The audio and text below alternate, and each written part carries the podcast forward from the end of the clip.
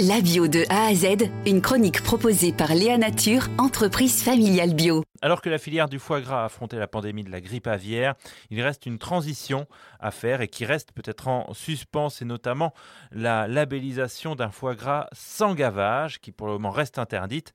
Euh, un homme, entre autres, tente de faire évoluer la législation, c'est vous, Marcel Metzler.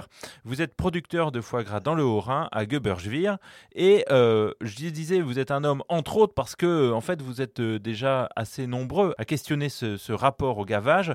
On peut penser bien sûr à l'association L214 qui a un combat animaliste qui est bien sûr fort, mais il y a aussi autour de vous une possibilité de, créer une filière. Ce serait possible aussi. Oui, d'abord je dis bonjour.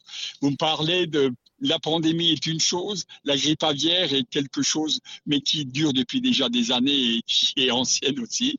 Et la troisième chose de L124, alors je les trouve un petit peu extrémistes dans, le, dans, dans la mesure. J'ai été contacté par l'un ou l'autre, le principe les plaît. Alors ils ont essayé de, m'avoir sur l'abattage et l'abattage est quelque chose de compliqué.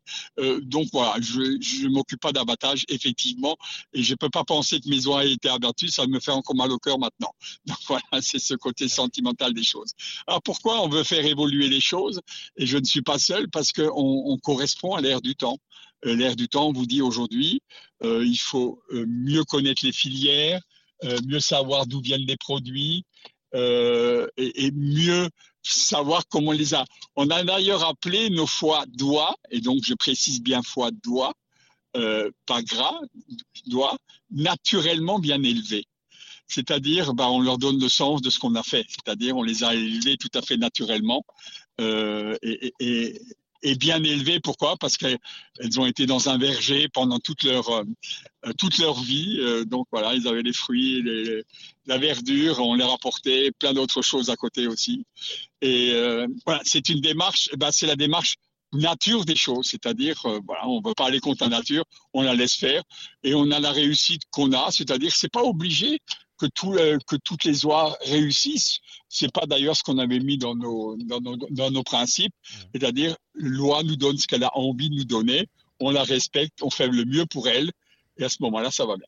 Bah merci à vous, merci beaucoup. Léa Nature, fabricant français de produits bio en alimentation et cosmétiques, bénéfique pour la santé et respectueux de la planète. Léanature.com